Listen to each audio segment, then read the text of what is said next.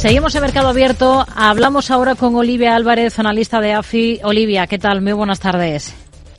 Hola Rocío, buenas tardes a ti y a la audiencia. Hemos observado algunas referencias que tenemos hoy sobre la mesa en Estados Unidos, aunque el plato fuerte eh, lo vamos a tener el jueves con ese dato de PCE del que todo el mundo está pendiente. Pero las cifras de, precios de vivienda, ese dato de confianza de, de Conference Board o los pedidos de bienes duraderos, eh, ¿cómo los ha visto? ¿Con qué se queda? Bueno, Rocío, yo creo que todos los datos que, hemos conocido en el día de hoy y además los que ya viene mostrando el calendario de datos estadounidense en lo que llevamos de mes, sigue eh, mostrando una señal de resiliencia, de fortaleza de la economía estadounidense y un dato donde, eh, bueno, datos donde se, se sale a la luz, se resalta ¿no? el hecho de que las presiones de inflación siguen siendo relevantes en la economía estadounidense. ¿no? Hoy con ese dato de confianza que eh, si bien es cierto que decepcionaba un poco la expectativa del consenso, cuando lo analizábamos por componentes y veíamos eh, de hecho, el componente de expectativas, que es un componente muy relevante porque es el que suele adelantar eh, mejor el consumo en al menos un trimestre, pues la señal que nos sigue ofreciendo ahí es de fortaleza y algo similar pasaba con eh, los precios de la vivienda, ¿no? Donde es verdad que, bueno, también influye, más allá de una demanda que está en buen estado de forma, una oferta eh, que bueno, que definitivamente sigue eh, mostrando restricciones eh, importantes y por tanto sigue añadiendo esas presiones inflacionistas al mercado, que por otra parte también es una señal adelantada muy relevante, por ejemplo, para el componente de los alquileres de, la inflación en Estados Unidos, ¿no? Y por último también el, el dato de pedido de bienes duraderos, como comentabas, bueno, sigue trasladando que si bien, bueno, las manufacturas en Estados Unidos y a nivel global se encuentran en, en terreno contra ¿no? En terreno de, eh, bueno, de, una fuerte moderación en los últimos meses, es cierto que las señales adelantadas que ya empezamos a ver en el sector y en particular también en Estados Unidos ya comienzan a mostrar que, bueno, lo peor para este sector habría quedado atrás y que de hecho lo que deberíamos esperar en los próximos meses es también una recuperación eh, fuerte en este sector. Hmm. Y todo mientras seguimos escuchando a miembros de la Reserva Federal. Por ejemplo, en las últimas horas, el nuevo máximo responsable de la Fed de Kansas City ha mostrado incluso hasta cierta agresividad en su primer discurso en este puesto, porque ha dicho que no hay motivos para bajar los tipos de interés como medida de precaución y tampoco ve ninguna prisa por frenar el ritmo de reducción del balance de la Reserva Federal. ¿Qué le, qué le parece?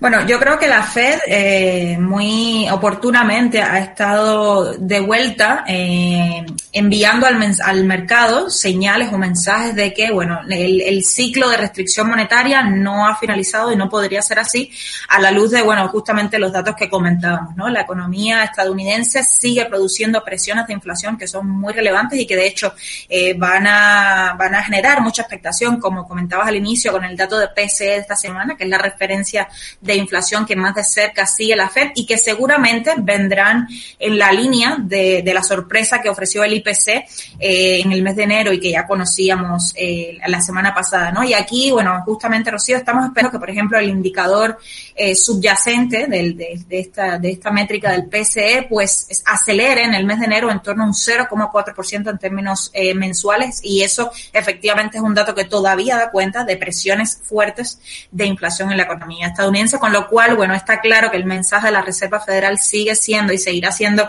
eh, por lo pronto eh, un, un, mensaje de paciencia eh, y de que, bueno, las bajadas de tipos todavía eh, no llegan en, para el caso de la economía estadounidense. Hoy en Japón hemos visto datos de precios. El IPC que aumenta un 2% interanual en enero, tres décimas por debajo del dato de diciembre y su segunda lectura y su lectura más baja desde marzo del año 2022. ¿Qué, qué les ha parecido a ustedes el dato?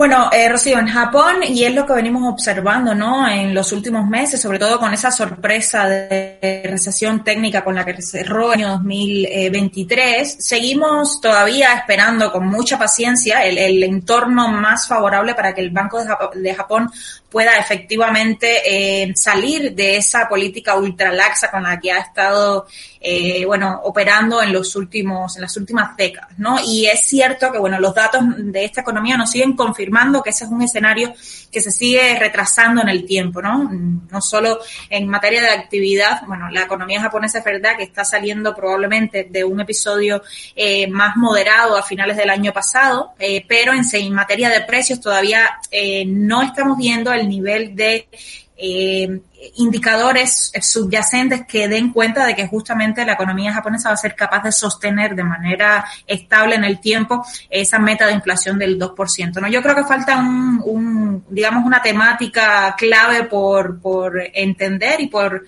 y por visualizar en el caso de la economía japonesa, que es la revisión de los salarios que eh, tendrá, comenzará a tener lugar a partir del mes de marzo con esa discusión entre el, los sindicatos y la patronal en el caso de Japón y que podría efectivamente producir revisiones significativas y bueno coherentes con estas, estos niveles de inflación sostenibles en el 2% a medio y largo plazo y eso será clave eh, para el Banco de Japón a la hora de decidir eh, digamos esa, esa normalización, esa subida, esa salida de los tipos de interés negativo, ¿no? Pero por, por el momento y según los datos que continúa produciendo la economía japonesa, ese es un horizonte en el caso del Banco de Japón que también se sigue retrasando en el tiempo.